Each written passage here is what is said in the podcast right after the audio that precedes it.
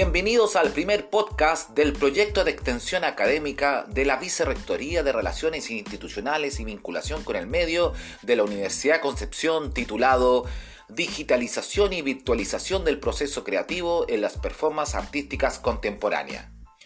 Hoy revisaremos el tema número uno, arte digital, criptoarte, arte NFT y el blockchain donde reflexionaremos en el marco del contexto nacional e internacional sobre las diversas propuestas visuales digitales, corrientes teóricas y procesos de creación disciplinar que se desarrollan en el ámbito de la innovación de las artes visuales en la red de Internet y específicamente relacionadas con las diferentes manifestaciones del arte digital, el criptoarte, arte NFT y blockchain. Vamos para allá.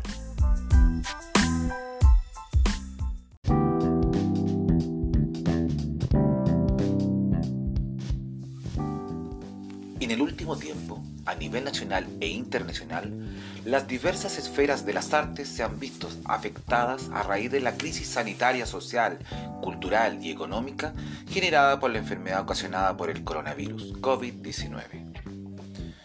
La importancia que tiene esto con respecto al uso vertiginoso que se ha producido en los procesos creativos relacionados con la digitalización y virtualización de las performances artísticas contemporáneas se ha fecundado en la importancia de los dispositivos tecnológicos y el insospechado avance del arte multimedial, llegando incluso a modificar la relación tradicional existente entre las comunidades de artistas, agentes culturales, galeristas, museo y público espectador. Permitiendo todo esto, globalmente, la democratización de las artes visuales, posicionando a los artistas investigadores y en particular al conjunto del ecosistema cultural y educativo, impulsar la premiante necesidad de aprender a crear, interactuar y expresarse simbólicamente en el contexto de las performances artísticas contemporáneas. Estas expresiones algorítmicas de colaboración, de acción, reacción e interdisciplinaridad entre las artes, ciencia y tecnología sirven como base para el desarrollo de un modelo de vinculación cultural y de mediación artística dirigido a la transformación de los saberes en las artes visuales por medio de un proceso perceptivo y sistemático de alfabetización digital que en, este momento está con pleno auge. Bueno, según el doctor Esteban Cárdenas Pérez, hace un tiempo ya las TIC reafirmaban su compromiso con la llamada sociedad de la información o la llamada sociedad interactiva, en la actualidad, sobre todo frente a la crisis sanitaria, están provocando importantes transformaciones en el ámbito de la educación artística con el fin de mejorar los procesos de enseñanza y aprendizaje como recurso didáctico y técnico-pedagógico, suscitar la aproximación de la cultura juvenil a los diferentes procesos creativos mediados por el arte digital y la postfotografía digital, entre otros formatos visuales. De aquí nace una pregunta. ¿Qué sabemos entonces de la cultura digital? Bueno, esta, dentro del concepto asociado con la cultura digital, se desprende principalmente en dos aspectos.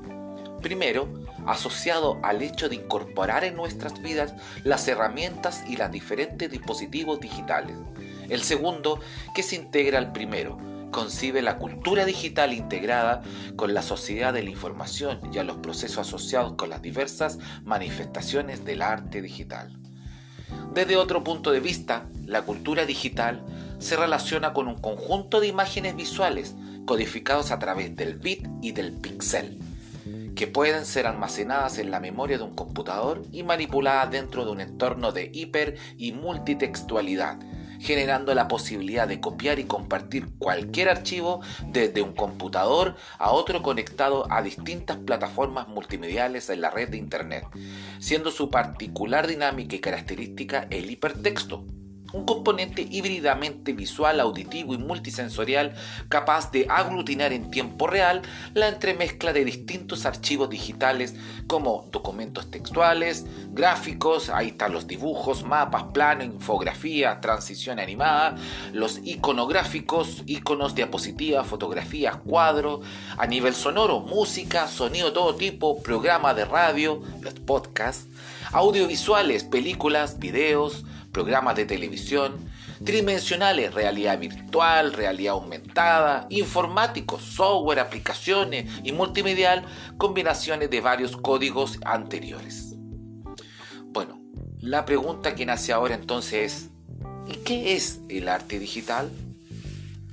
Para responder esto debemos reflexionar que es un tipo de aproximación o expresión artística que se lleva a cabo mediante el uso de recursos digitales o electrónica. Es relativamente nueva, ahora se puede decir que hoy en día se encuentra también en pleno desarrollo. Se elabora creando imágenes digitales como el resultado de un proceso en el cual la luz se sustituye por el cálculo matemático. Una computadora realiza estos cálculos convirtiéndolo para muchos en auténticas obras de arte. Cuando nació el digital art, las primeras manifestaciones artísticas asociadas a las computadoras y a la informática surgen hacia la segunda mitad del siglo XX, entre 1950 y 1970. Sí, hace mucho tiempo.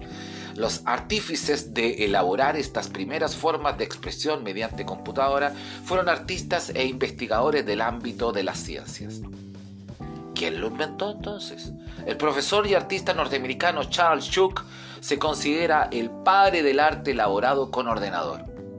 Comenzó a trabajar por primera vez con gráficas computarizadas en el año 1964, pero no fue hasta el año siguiente cuando comenzó a, a desarrollar trabajos de animación. Durante más de 22 años lideró la investigación de gráficos por ordenador por ordenador cuyos resultados se han llegado a aplicar con éxito en diversos campos de la tecnología, el arte y el diseño. A través de simuladores de vuelo, efectos especiales del cine y televisión, arquitectura, resonancia magnética, visualización de fenómenos científicos. La primera animación artística por ordenador de la que se tiene conocimiento es Hummingbird, Colibrí, de Charles Suri, utilizando una computadora IBM 1130 que funcionaba mediante tarjetas perforadas. El artista creó un colibrí dibujado solo con líneas. Para su elaboración se generaron más de 30.000 imágenes con las que se consiguieron unas 25 secuencias de movimiento. ¿Cuáles son entonces los tipos de arte digital que podemos entrar a conocer? Veamos, primero están los modelados 3D que es el proceso de desarrollo de una representación matemática de cualquier objeto tridimensional a través de un software especializado. Al producto se le llama modelo 3D. Animación digital, técnica que se utiliza para generar imágenes en movimiento. Pixel art es una forma de arte digital creada a través de una computadora mediante el uso de programas de edición de gráficos rasterizados donde las imágenes son editadas al nivel del pixel. Arte generativo, el arte que parcialmente o en su totalidad ha sido creado con el uso de un sistema autónomo. Un sistema autónomo es, en este contexto, generalmente aquel que es no humano y que de forma independiente puede determinar características de una obra de arte. También tenemos la fotografía e imagen digital. Las imágenes digitales se crean directamente en el ordenador utilizando tabletas gráficas o software de gráficos vectoriales.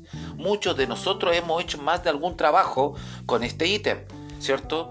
Cortando, pegando, preparando PowerPoint y otras presentaciones, pero que no tenemos el conocimiento general de lo que significa. Por último está la pintura y dibujo digital, forma de arte donde se aplican técnicas de pintura tradicional, óleo, acuarela, empaste, etc., mediante herramientas digitales como ordenadores, tabletas gráficas o software.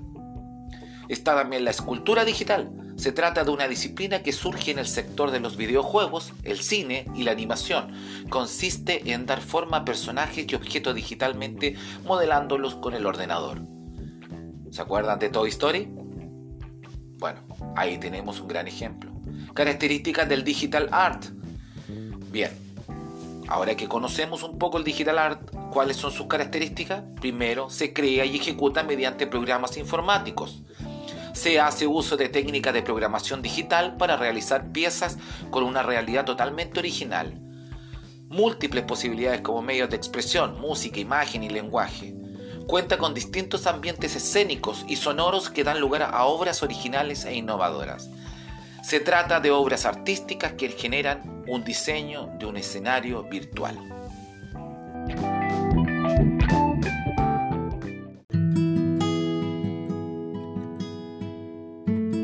imaginas que te pagaran millones de dólares por un cuadro que nunca podrás colgar en tu pared? ¿Es posible? Sí. Lo consiguió nada menos que el artista Mike Winkelmann con su obra digital Los primeros 5.000 días, que nada menos fue subastado y vendido en la Casa Christie en marzo del 2021. Se trata de criptoarte y esto se considera toda una nueva tendencia. El criptoarte se define como una vertiente creativa basada en la creación de contenido digital, diseños digitales, imágenes de video, loops, etc. Pero también contenidos no visuales como textos únicos, composiciones musicales, poemas o hasta tweets son susceptibles de convertirse en criptoarte. Y eso se debe a que la tecnología que hay detrás de este tipo de creación artística soporta casi cualquier cosa.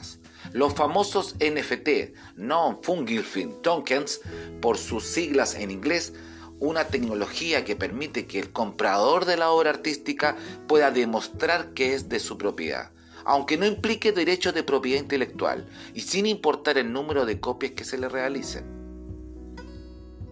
¿Por qué son importantes entonces los NFT? La creación digital no es nueva. Desde la democratización de los ordenadores, los creadores y artistas han utilizado las nuevas tecnologías para producir arte digital, que ya hemos hablado anteriormente, bueno, estos con animaciones y diseños gráficos que eran realizados invirtiendo horas de trabajo y creatividad y que después se replicaban infinitamente, se colgaban en internet y cuya autoría acababa diluyéndose con el tiempo.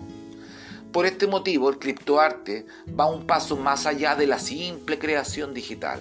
Los tokens no fungibles, NFT, aseguran la autoría del artista y permiten que su obra original sea adquirida por amantes del arte, coleccionistas o inversores. La obra puede ser copiada y difundida miles de veces, pero el original siempre estará en manos de quien tenga el certificado digital. ¿En qué consiste los NFT en el criptoarte? Los NFT se suelen definir como certificados digitales de autenticidad como explica el medio estadounidense especializado en tecnología The Verge, los NFT son archivos únicos que viven en una cadena de blockchain e implica que los compradores normalmente consiguen derechos limitados para exponer el arte digital que representan estos mismos tokens. La tecnología blockchain es un registro descentralizado público en el que se inscriben estas unidades de datos estos certificados digitales de autenticidad no tienen derechos sobre el cuadro o pieza artística, ni siquiera un póster que colgar en el salón. En el mismo medio explica que el comprador realmente está adquiriendo una especie de derecho de alardear, pavonearse por el activo de poder revelarlo luego a sus amigos. ¿Es el criptoarte entonces el futuro de la creación artística? Planteo esto porque últimamente en la formación docente de alumnos de pedagogía en arte, los artistas mismos y el mundo y la comunidad artística se plantean si el criptoarte es un futuro para su creación. Muchos expertos consideran que el criptoarte basado en FT es el futuro de la producción artística digital. Aunque es pronto para asumir que existe un mercado mayoritario en el que se pueda vender y comprar arte en NFT utilizando criptomonedas, sí que se ha convertido ya en una forma de inversión para muchos coleccionistas digitales. El ejemplo de la obra de People mencionado al principio, o sea, esta de los primeros cinco días, es uno de los más sonados hasta el momento. La famosa casa de subasta británica Christie, que vendió esta pieza, definía la obra del artista como un trabajo único en la historia del arte digital.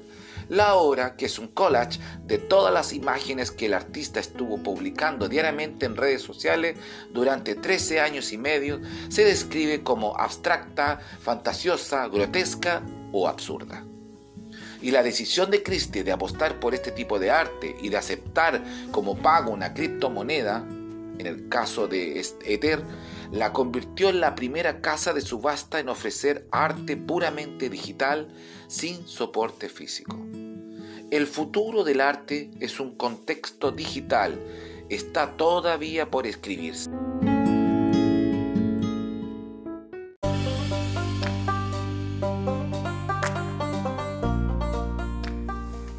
Así es, espero que te haya gustado mucho este podcast. Nos vemos en el próximo tema. Y estés donde estés, gracias por estar ahí.